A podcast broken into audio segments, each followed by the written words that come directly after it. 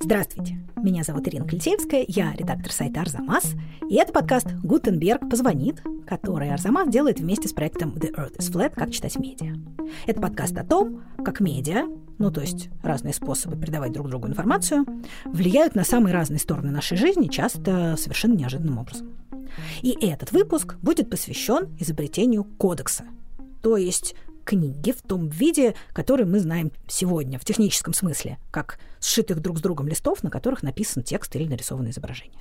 Одним из ключевых моментов в истории христианства и вообще э, всей европейской культуры было обращение блаженного Августина, одного из отцов церкви, э, христианского философа, биография, жизнь и сочинения которого оказали огромное влияние на все последующие поколения христиан и, соответственно, на судьбы всей христианской Европы. Обращение это произошло следующим образом. Он жил в второй половине IV века, был э, сыном христианки-язычника и занимался преподаванием риторики. И в какой-то момент перед ним стал вопрос выбора веры. В принципе, он склонялся к христианству. Останавливало его только то, что он никак не мог отказаться от секса. И он по этому поводу ужасно страдал, страшно переживал из-за собственного слабоволия и, в общем, вообще испытывал страшные моральные страдания. И вот однажды, в момент особенно болезненный, он э, упал в саду под смоковницу и начал рыдать, умоляя Бога помочь ему избавиться от всей этой мерзости, от своих грехов и принять уже это такое важное для него решение и такое им желаемое. И вдруг он услышал детский голос, который повторял слова «возьми, читай». Сначала он подумал, что это какая-то детская игра, но потом сообразил, что это обращенная к нему божественное повеление взять первую попавшуюся книгу, открыть ее на первой попавшейся странице и прочитать, что там будет написано. Он схватил послание апостолов, открыл на первой попавшейся странице и прочитал слова апостола Павла, обращенные к римлянам. «Не в пирах и в пьянстве, не в спальнях и не в распутстве, не в ссорах и в зависти. Облекитесь в Господа Иисуса Христа и попечение о плоти не превращайте в похоти». Но с этого момента сомнения его оставили. Он положил в книгу закладку, закрыл ее и навсегда обратился. Но, видимо, мир мог бы лишиться блаженного Августина, одного из отцов церкви, если бы к IV веку нашей эры э, в Европе не получила распространение вот эта самая книга «Кодекс», то есть обычная книга, состоящая из страничек. Просто потому, что, например, гадать вот так вот по свитку у него бы вряд ли получилось. Ну и уж точно у него бы не получилось положить в свиток закладку. В этом выпуске мы поговорим о том, что еще было непросто делать до того, как появился кодекс, и как изобретение кодекса повлияло на все человечество. И для начала моя соведущая и методист проекта The Earth is Flat Ксения Лученко расспросила Алену Чепель, папиролога, филолога и историка античности, научного сотрудника Института всеобщей истории и Центра египтологических исследований РАН, о том, что такое свиток и как люди читали до того, как был придуман кодекс.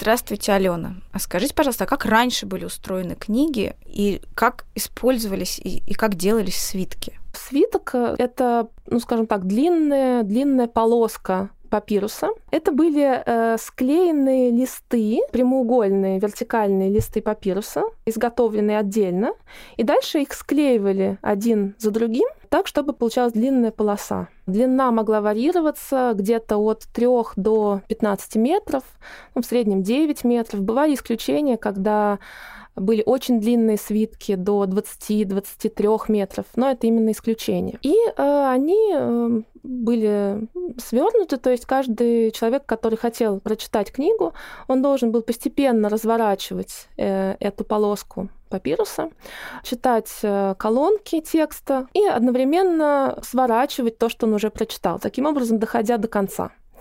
Дальше этот э, свиток нужно было пересвернуть в обратную сторону, и обычно это делал э, следующий, тот, кто читал книгу уже после. Но когда он брал книгу с конца, первое, что он видел, э, было, как ни странно, название книги и автор, который ее написал.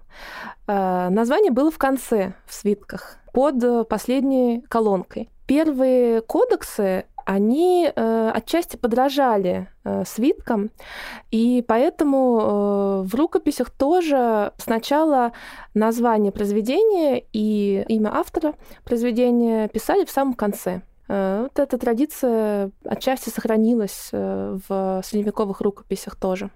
И когда свиток стал уступать место привычной нам книге? Кодекс эм, как э, форма книги, вот с страничками, которые можно переворачивать, скажем так, условно страницами, была известна довольно давно, еще, ну, скажем, до нашей эры.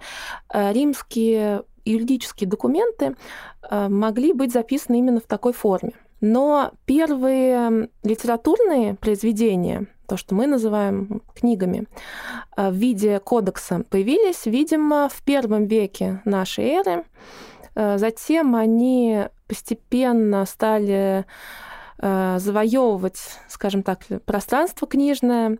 То есть, ну, где-то уже к VI веку э, этот процесс э, завершился полностью, и свитки как форма книги вышли из обращения. Но параллельно произошел переход от папируса к пергаменту. Хотя первые кодексы, э, известные нам, делались из папирусов. Брали тот же самый э, свиток. Э, обычно он продавался в чистом виде. Те, кто эти свитки покупали, они дальше разрезали снова разрезали э, эту ленту и уже складывали э, и сшивали листы в виде книжки, привычной нам. То есть не было такого четкого перехода, что вот до какого-то века а, все писали на свитках, а потом придумали более удобный способ сшивания листов и резко на него перешли. То есть они какое-то время сосуществовали. Да, совершенно верно. Они сосуществовали несколько веков, хотя э, вот э, с IV века кодекс уже преобладал. Спасибо вам огромное. Итак, с IV века люди стали по большей части писать не в свитках, а в кодексах. О том, почему это произошло и что, в конце концов, благодаря этому изменилось, нам рассказал Олег Ауров, кандидат исторических наук, заведующий кафедрой истории Школы актуальных гуманитарных исследований РАНХИКС. Олег Валентинович, здравствуйте. Расскажите, пожалуйста, почему кодекс стал так популярен и чем он настолько удобнее свитка? Э, прежде всего, прежде чем появился кодекс, да, появился пергамент. Пергамент, как э, специально выделанная кожа животных, э, собственно, ну, как считается традиционно, он появляется в Пергаме, в Малоазиатском царстве. Я думаю, это где-то второй век до нашей эры или третий, боюсь, боюсь точно здесь датировать, потому что есть вещи, которые довольно сложно датировать. Вот. Особенность э, пергамена по отношению к наиболее демократичному э, материалу письма, каковым является папирус, э, связана с его прочностью. Папирус, как прессованный тростник на самом деле, который решеточкой склеиваются, эти прессованные стебли, и появляется материал дешевый, массовый. Люди обычно не представляют себе, что на папирусе писали везде, не только в Древнем Египте, хотя, конечно, с Египтом связана эта технология, но на самом деле тростник растет практически везде. Э, и э, у этого материала есть преимущество, он дешевый, но он недостаточно прочный. Папирус можно использовать лишь в виде свитка. Если его сшить в книгу, известны э, примеры кодексов, то есть привычных нам по типу книг из папируса, но на стыках, там, где они прошиваются как раз, да, папирус здесь очень из-за своей непрочности очень ненадежен. А пергамент – это, конечно, дорогой, очень дорогой материал, но зато он прочный, и его можно сшивать в привычную нам книгу. И кроме того, те чернила, как правило, в древности и средневековье на основе э, экстракта чернильных орешков, они пропитывают, просто вот выжигают, если так можно сказать, это кислота, поскольку да, они прижигают эту кожу, и они очень прочно туда въедаются, и поэтому это совершенно неубиваемое письмо, оно выглядит свежо и понятно, четко, достаточно, да, противовес бумаги, бумага затирается. Вот. Так вот, э, изначально кодекс появляется э, как техническое средство для того, чтобы записать, зафиксировать большее количество информации. Книга – это носитель информации прежде всего, да, и, э, соответственно, разница между папирусом здесь, папирусным свитком, да, и кодексом из пергамена, она колоссальна. Потому что э, самый большой свиток, которым можно пользоваться, это порядка 10 метров. Так вот, объем текста, который туда входит, если вы представляете Евангелие от Луки, да, то это приблизительно вот такой 10-метровый свиток. Больше 10 метров свиток уже неудобен. Э, и, соответственно, книга, привычная нам, да, привычного нам объема, средний школьный учебник, это несколько свитков. А, мы себе хорошо представляем, как это выглядело на самом деле. Есть изображение. Ну, у меня первое, что возникает, это э, мозаика начала V века из Миланской базилики Святого Лаврентия. Одна из них изображает Христа и апостолов, как императора в Сенате, провозглашающего законы, и перед ним стоит такая круглая коробка, знаете, шляпную, шляпные коробки она напоминает, и туда вот так стаймя вставлены вот эти свитки. Да? То есть, но это свит, если это целая огромная коробка, да, она соответствует, в общем, одной средней достаточно книги по объему.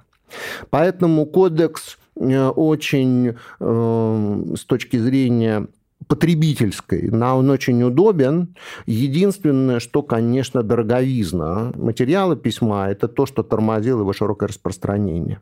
Мы вряд ли знаем, кто его изобрел, но откуда он начал распространяться, кто стал первым его использовать. Понятно, что мы можем найти самые разные кодексы, да, но в наиболее прямом виде вот эта вот история кодекса, она прослеживается изначально в религиозной сфере, и она связана с распространением христианства. Христианство, в отличие от э, религий античных языческих, это религия догмы, опирающиеся, опирающиеся на тексты. Отсюда потребность в максимальных объемах для того, чтобы зафиксировать эти тексты. Получив Ветхий Завет из иудейской религиозной традиции, да, христиане его собирают. И начиная с, э, соответственно, с момента появления новозаветных текстов, начинается процесс формирования э, новозаветного канона – то есть формирование канонического перечня этих текстов и, соответственно, и книги, которые, которые они зафиксированы. То есть сама идея, что могут быть канонические тексты, как-то связана с этим вот форматом кодекса? Понимаете, кодекс возник до собственно говоря, до этого, но он не получал такого широкого распространения. А вот такое широкое распространение здесь э, как бы возник такой момент, да, когда в одном месте оказались и потребность и удовлетворяющая ей форма. И к концу IV века новозаветный канон приобретает в основном тот вид, который он имеет к настоящему времени, да, начиная от четырех Евангелий и заканчивая откровением Иоанна Богослова. А дальше, поскольку кодекс уже появляется, начинают появляться всякие другие формы его применения и уже в других сферах. Получается, что христианство было религией новейших технологий и инноваций, получается. Да, То есть кодекс да. это было ну, новая технология того времени. Ну, христианство вообще во всем принципиально новая религия, потому что все-таки иудаизм, он тут сложно тоже, там разные были периоды в его истории, да, но он никогда не предполагал такого широкого распространения, он никогда изначально не был в такой мере ориентирован на все народы. Вот эта вот э, задача апостолов пойти научить все народы, это уже глобальная универсалистская задача, которая не имела никакого бэкграунда, никаких аналогов предшествующих.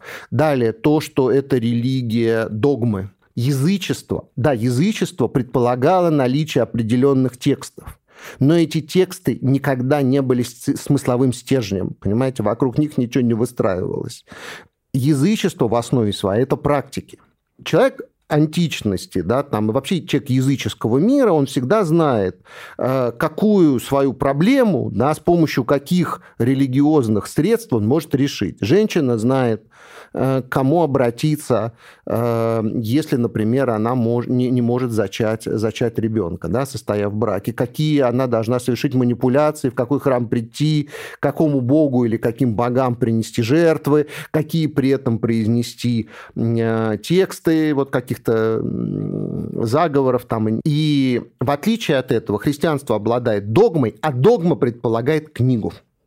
Понимаете? И вот здесь и возникает кодекс. Получается, что христианам в первые века кодекс понадобился, потому что перед ними стояли две да, задачи. Да, это первая задача, это кодекс как э, необходимость для распространения всем народам. И второй момент – это э, то, что вот это, вот это догма, которая предполагает набор таких опорных ключевых текстов, перечень которых согласован, тексты которых согласованы между собой, да, и которые в идеале, я подчеркну только в идеале, в идеале они упрятаны под одной обложкой. Но это христианский текст, а что было дальше? Дальше, утвердившись в церковной среде, да, в христианской среде, кодекс как техническое средство начинает активно использоваться и в других сферах. Появляются идеи, касающиеся его использования уже в других областях. Это прежде всего право, и не случайно мы словом кодекс в русском языке, да, прежде всего там воспринимаем как э, некие правовые тексты, уголовный кодекс, да, там э, гражданский кодекс и так далее, земельный кодекс. Сама по себе кодификация права, она не связана с кодексом как формой. А, она связана с внутренними потребностями а, э, и с внутренними закономерностями развития самого римского права. Изначально римское право – это в значительной степени не только законодательство, непосредственно законы, которые издавались, но еще огромное значение имело Э, свободное э, формирование правовых норм на основе комментариев ученых-юристов. А затем возникают проблемы. Во-первых, технических становится очень много. И у практикующего юриста э, возникает вопрос, там, чем пользоваться. Они случае. были в свитках? Они были, они были в свитках, да, как правило. В свитках, в церах. Еще же не надо забывать еще один вид, очень распространенный материал письма. Да, это, это церы, это вощенные э, дощечки, на которых писали стилем. А, они были очень широко распространены. Они долго ходили. Уже в третьем веке этих текстов возникает такое количество – которого технически сложно было использовать, понимаете? И вот тут проблема возникает, да? Что человек в этом случае сделает, да? Он отберет самое главное и зафиксирует его под одной обложкой. Это одна причина. И была другая причина. Политическая, административная, судебная сфера, она от э, ранней империи к поздней империи римской вся система, она претерпевает значительные изменения. А в основе своем э, это просто выработка какого-то механизма для управления огромным совершенно пространством, которая начиналась от Атлантического океана и доходила до современного Ирака, если мы берем так восток-запад. Да? То есть это огромная территория, для управления которой невозможно было использовать только насильственные методы. А для того, чтобы использовать методы ненасильственные, нужно было создать какую-то более или менее централизованную систему управления, и начиная с ранней империи возникает бюрократия правящая, там, понимаете? Все унифицируется. Но и, соответственно, окончательно унифицируется и судебная система.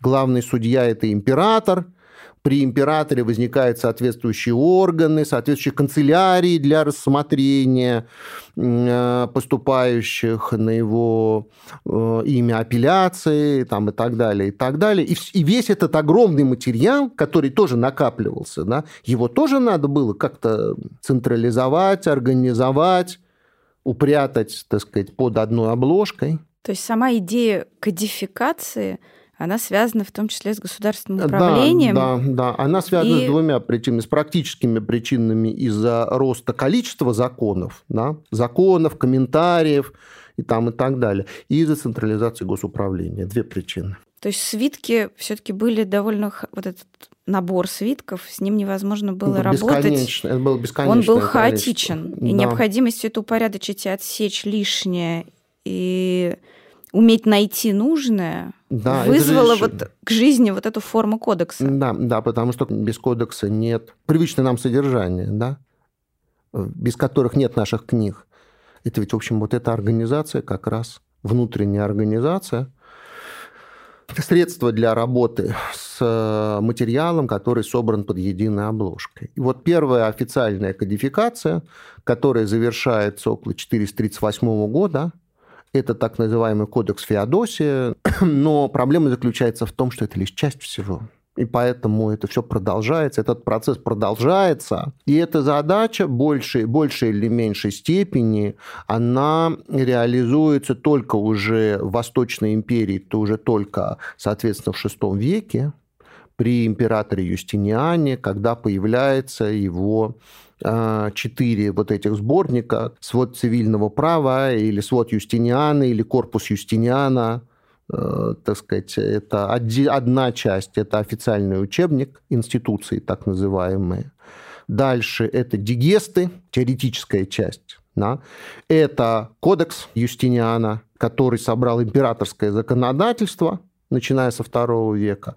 И последние новеллы – это новые законы самого Юстиниана, обнародованные уже после э, принятия кодекса. Вот, вот, собственно говоря, вот это, вот это вот кодификация.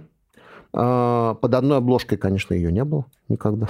Больно всего много было.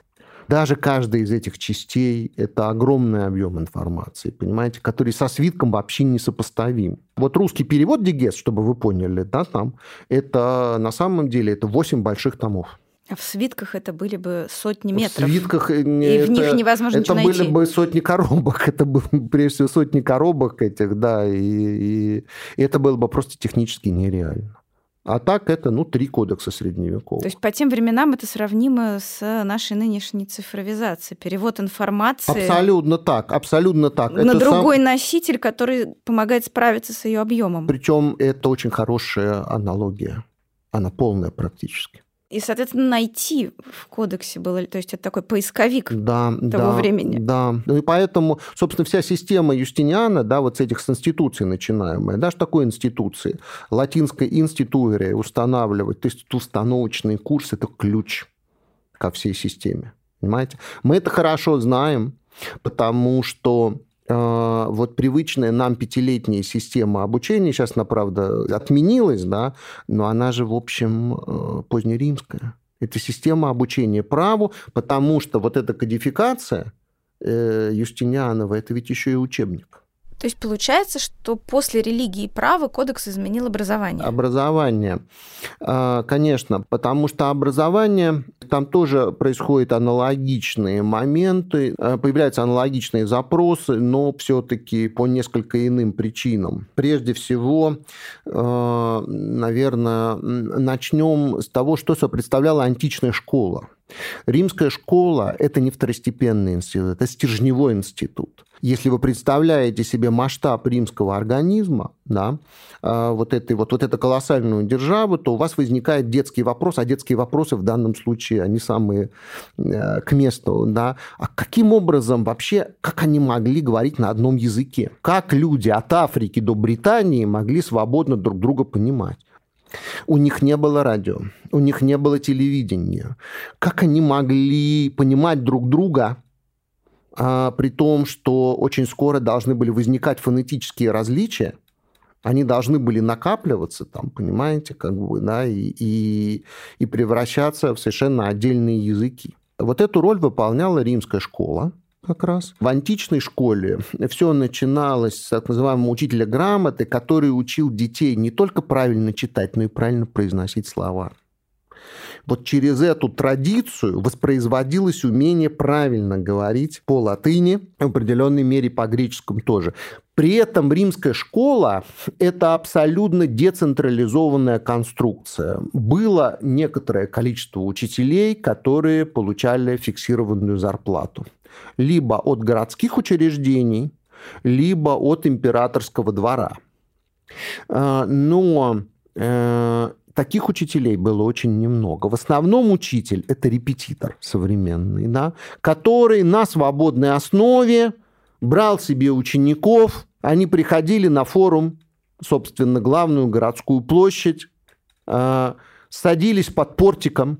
Вот они садились в тени и занимались. Но, что очень важно, римская школа – это абсолютно коммерческое в основе своего учреждения. Да? Точно так же, как сейчас родители платят репетитору, ожидая от него определенных результатов в работе с их ребенком, да, точно так же и родители тоже платили античному учителю, платили ему деньги, это были совершенно коммерческие отношения. От Августина мы знаем много казусов, например, как ученики, как сейчас говорят, молодежь, говорит, кидают э, своего учителя, да, там, не придя, там, пройдя у него весь курс, да, но, но не придя на то занятие, где они должны были расплачиваться за соответствующую часть курса.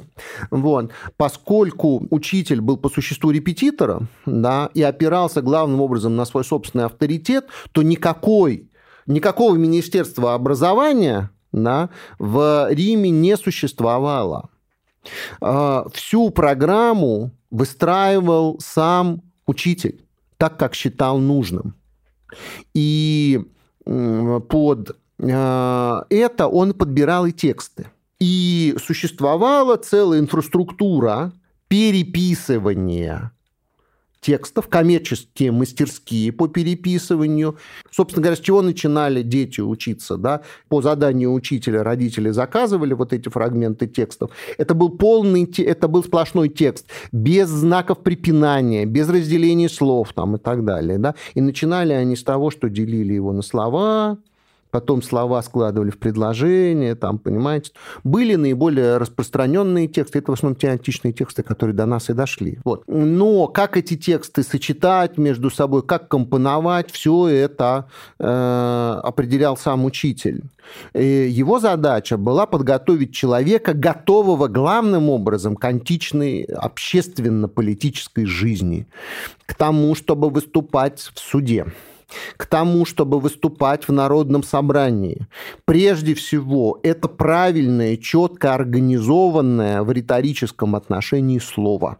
Вот это, собственно, античная наука в своей основе. Но по мере кризиса античного мира, когда исчезает античная, вот эта общественно-политическая жизнь, народные собрания, избираемые должностные лица, магистраты, суд античного типа и так далее. Эти знания и навыки оказываются не нужны. И учителя оказываются без работы. Сменяется все на самом деле. Местом обучения становится церковь или какое-то помещение при церкви тип учителя – это только духовное лицо, и в большинстве случаев это даже монах. Почему? Потому что если невозможно было на доходы от преподавания содержать семью, да, значит, эта карьера оказывалась закрытой для мирянина. И в отличие от него монах, по определению которого кормят и поют на пожертвование. Да, соответственно, либо на пожертвование, да, либо на доходы от монастырского хозяйства, да, нам.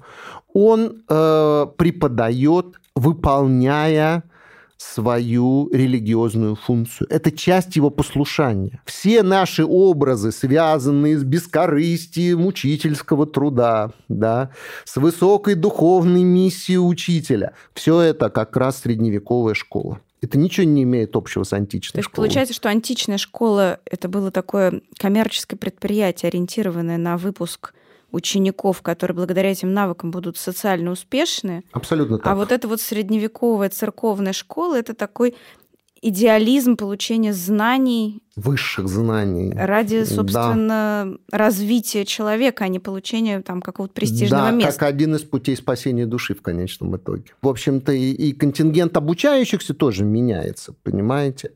Э, эта школа не массовая. И значительная часть тех, кого отдают на это обучение, это те, кто готовит себя к, э, к жизни либо клирика, то есть священника, да, либо монаха. То есть, поскольку христианство книжная, книжная религия, в основе своей, мы уже об этом много говорили, да, вот он, соответственно, готовится к этому. И он должен уметь как минимум читать э, священное писание христианское. Он должен уметь читать литургические тексты. И, конечно, образование средневековой не ограничивается только христианскими текстами. Всегда присутствуют и как, какие-то античные тексты, но они занимают все-таки подчиненное уже положение. То Тут есть для есть... изучения языка, собственно. Да, и это очень важный момент, потому что язык становится мертвым. А, вот этот момент зафиксировать довольно сложно. В разных регионах он разный, но, видимо, в VIII веке уже латынь – это окончательно мертвый язык. Вот, теперь, когда язык становится мертвым, а, вся логика обучения ему меняется. И Дальше очень важный момент, который объясняет распространение кодекса. Нужно себе, для себя хорошо понимать, что такое средневековая библиотека. Большая библиотека монастыря в период высокого средневековья – это порядка 200 книг. Понимаете? Из этих книг значительная часть – это просто отдельные разделы священного писания, которые по понятным причинам могли присутствовать не в одном экземпляре. То есть, собственно, для всего остального оставалось не так уже и много места. И в этих условиях роскошь иметь там полного Вергилия, не знаю, там Горация, а, Овидия, я просто называю на вскидку самых распространенных школьных поэтов, да, это все далеко не все могли себе позволить. И на место, уже, собственно, в поздней античности начинается этот процесс, на место полных текстов литературных приходит учебник.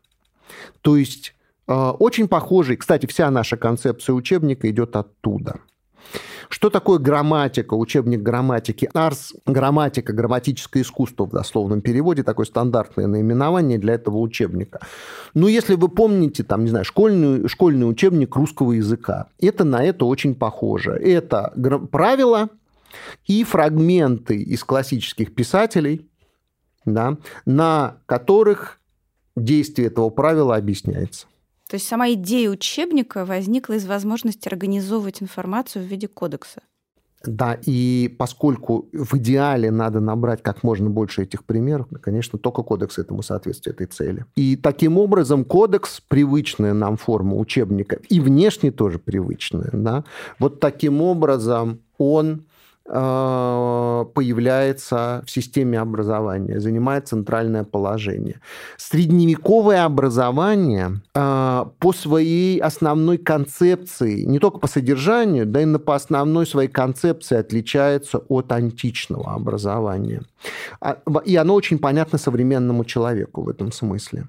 Мы идем от определения к конкретным примерам. То есть наш взгляд на окружающий мир, он такой предельно унифицированный, централизованный. Правила правила предшествуют реалии. Да? Там мы смотрим на окружающий мир через призму конкретных То есть правил. сначала идея, как должно быть и как да. должно. Да. И это связано вот с формой представления информации в виде кодекса. Это связано и с формой представления информации в виде кодекса, и со всеми теми культурными принципами, которые так или иначе с этим связаны. Да, вот этот вот унифицирующий взгляд на мир. Вот. И дальше, кстати сказать, именно в Средневековье возникает идея систематизации образования. Сама по себе идея единой программы, она тоже вырастает из тех же основ, да, которые так или иначе, прямо или опосредованно, все равно восходят к кодексу. То есть то, что потом Гутен... приписывалось Гутенбергу и книгопечатанию, это на самом деле развитие вот этих идей, которые пришли вместе с кодексом. Вот да, эта унификация. Да, да, и надо хорошо понимать при этом, знаете еще что, обычно не напоминают, в чем вклад Гутенберга. для его современников. Не для нас уже, да, для его современников. В период, когда обостряются религиозные споры, остро востребуется абсолютно единый до последней точки текст священного писания. Переписчик всегда в чем-нибудь ошибется. Человеческий фактор. Да, он может чихнуть и не услышит то, что ему диктуют. Он может просто описаться от того, что у него устали глаза. Он может халявить, там есть на эти самые рукописи, там, где сидящие за соседними пюпитрами переписчики там переписываются на полях, практически им нельзя разговаривать, там типа там про погоду, там за жизнь, вот такие разговоры, ну, как студенты на лекциях, в общем. Вот. Э, человеческий фактор всегда присутствует, тем более, что объективно труд писца был очень физически тяжел. Кстати, поэтому вот это представление там Синякова писца как таким э, старец Нестор, да, седовласый, с бородой по самой не хочу, это совершенно не так. Это физически тяжелый труд, в основном это крепкие молодые ребята. Вот. Я к чему это говорю? К тому, что переписчик всегда где-нибудь ляпнет даже если он этого совершенно не хочет. А, в чем тогда а, решение проблемы? Придумать какое-то техническое средство, которое было бы выполняло бы те же функции, которые у нас выполняет Xerox. И вот это и сделал Гутенберг. Сама эта идея, она, конечно, восходит к кодексу. После того, как в кодекс собрано, ну или в ограниченное количество кодексов, да, скажем, да, собран весь текст священного писания, только после этого может встать вопрос о качестве. До этого он просто ну, технически бессмысленный.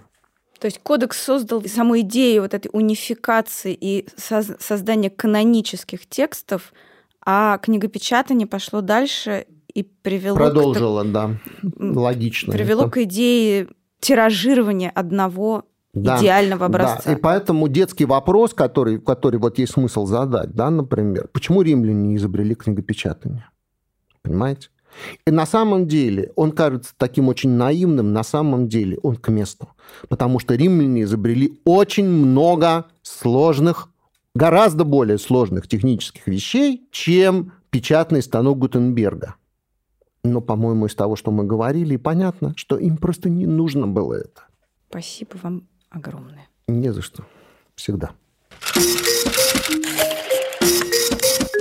Итак, вместе с кодексом у нас распространилась идея канонического, то есть единственно правильного текста, а также идея правил, которым все должны следовать.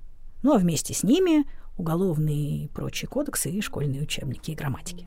О том, как все эти нововведения стали развиваться, когда в дополнение к кодексу появился еще и печатный станок, мы поподробнее поговорим в следующем выпуске. А над этим выпуском работали я, Ирина Клетеевская, Ксения Лученко, редактор Дмитрий Перевозчиков, студия звукозаписи «Резонант Артс», фактчекер Михаил Трунин, звукорежиссер Николай Антонов и композитор Алексей Зеленский. В подкасте использована композиция «Thought Bubble» композитора Лира Узвера, и мы благодарим Филиппа Дзитко и Алексея Пономарева за помощь и советы. Подкаст Подкаст подготовлен в рамках проекта «The Earth is Flat. Как читать медиа», реализуемого Гёте-институтом в Москве и порталом Кольта.ру при поддержке Европейского Союза.